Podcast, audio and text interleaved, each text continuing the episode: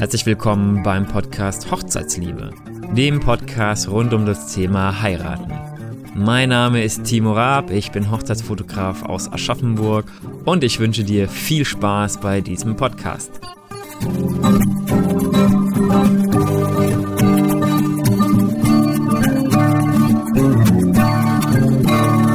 In der heutigen Folge möchte ich über das Thema Pinterest sprechen. Und zwar ist Pinterest Fluch und Segen zugleich. Ihr kennt das bestimmt als Brautpaar, wenn ihr in der Planungsphase seid, dass ihr dann versucht, überall möglichst Inspiration zu holen. Man kann sich jetzt Inspiration an ganz, ganz vielen Stellen holen. Das fängt an an Hochzeitszeitschriften, einfach im Internet googeln nach Hochzeiten, auf Blogs schauen von Fotografen, auf Blogs schauen von so Hochzeitsblogs, oder halt bei Hochzeitsplanern auf der Webseite schauen. Da kann man sich ganz, ganz viele Inspirationen holen, aber meiner Meinung nach, wo man am schnellsten und am besten Infos bekommt oder Inspiration, ist tatsächlich Pinterest. Weil auf Pinterest ist es so, wenn ich da einen Begriff eingebe, dann werden mir da ganz viele Bilder gezeigt und auch Webseiten dazu, logischerweise. Und da kann ich mir dann schon mal die Bilder anschauen und kann auch auf den Webseiten dazu schauen. Muss man nicht. Häufig ist es so, also wenn ich Pinterest benutze, benutze ich das jetzt zwar nicht für Hochzeiten, aber für alles Mögliche sonst, für Inspirationen, die ich brauche. Und dann hangel ich mich von Bild zu Bild, von Bild zu Bild, weil der große Vorteil an Pinterest ist, dass Pinterest automatisch dir ähnliche Beiträge, ähnliche Bilder zeigt und man dann quasi von Bild zu Bild springt. Das ist der gleiche Effekt, wie man bei YouTube hat. Man fängt mit einem YouTube-Video an und wenn das fertig ist, wird dann was ähnliches oder was folgendes gezeigt und häufig passt das auch sehr gut mit zum Thema und man schaut dann das nächste Video. Und genauso funktioniert das auch bei Pinterest. Und der Vorteil bei Pinterest ist, ich kann das alles pinnen. Das ist ja der Hintergrund davon. Also sprich, ich gehe her und wenn mir was gefällt, dann kann ich das pinnen in meinem eigenen Profil bei Pinterest und kann darauf später wieder zurückgreifen. Übrigens kann man Pinterest, wie gesagt, für ganz, ganz viele Sachen nutzen. Ähm, wir sehen es gerade dabei, demnächst wahrscheinlich zu bauen und dann wird man da auch ein Pinterest-Ding, ein Pinterest-Board anlegen für Ideen für das Bauvorhaben oder für die Inneneinrichtung oder wie man Sachen gestalten möchte. Und wie gesagt, da werden einem dann ganz viele Sachen immer angezeigt und auch ähnliche Beiträge. Und der Vorteil ist, ich kann das halt pinnen und kann da später drauf zugreifen. Das ist das Schöne. Das ist der Segen an Pinterest.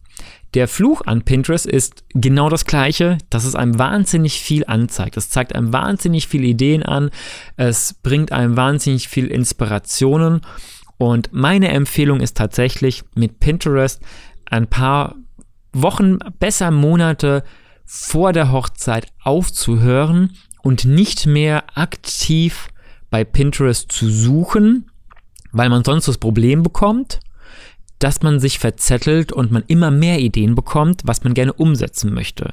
Das fängt dann an bei der Deko. Also wir haben auch bei Pinterest gesucht für unsere eigene Hochzeit und haben dann auch Sachen gefunden. Und wir haben am Ende, ich glaube, drei Wochen vor unserer Hochzeit haben wir noch Lampignons bestellt, die alle nicht rechtzeitig ankamen. Also ein Teil kam rechtzeitig an zur Hochzeit, ein Teil nicht.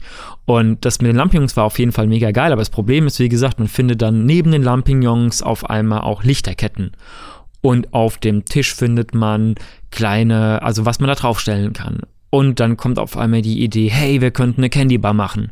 Hey, wenn man eine Candy Bar macht, dann zeigt einem Pinterest vielleicht auch eine Whisky Bar oder eine Gin Bar oder eine ähm, Smoking Area, wo dann die ganzen Jungs Zigarren rauchen können. Das passt ja gut zum Whisky.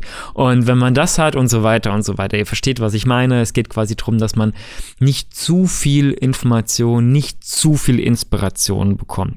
Am Anfang ist es alles schick, dann kann man gucken, was gefällt einem. Nur irgendwann sollte man damit aufhören, dass man sich selbst nicht überlädt mit der Informationsflut.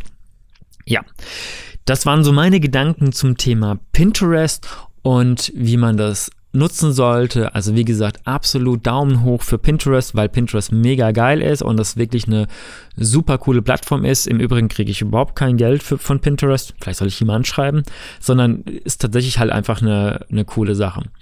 Und bisschen Daumen runter für dass man es nicht zu exzessiv nutzt und beziehungsweise, dass man früh genug aufhört und sich auf das konzentriert, was man hat, dass man nicht im blödsten Falle alles in weiß und hell dekoriert hat und geplant hat und dann sieht man auf einmal vier Wochen vor der Hochzeit eine super äh, in dunkelbraun, alles super edel und mit Leder und tralala Hochzeit. Man denkt sich, also oder Lederoptik und man denkt sich dann, wow, das ist cool, das will ich doch haben und tut nochmal alles über den, ähm, schmeißt nochmal alles um, um dann doch so eine dunkle Hochzeit zu machen. Also das sollte man eben nicht machen, sondern man sollte sich irgendwann sicher sein oder halt einfach äh, klar damit umgehen und das so machen, wie man möchte.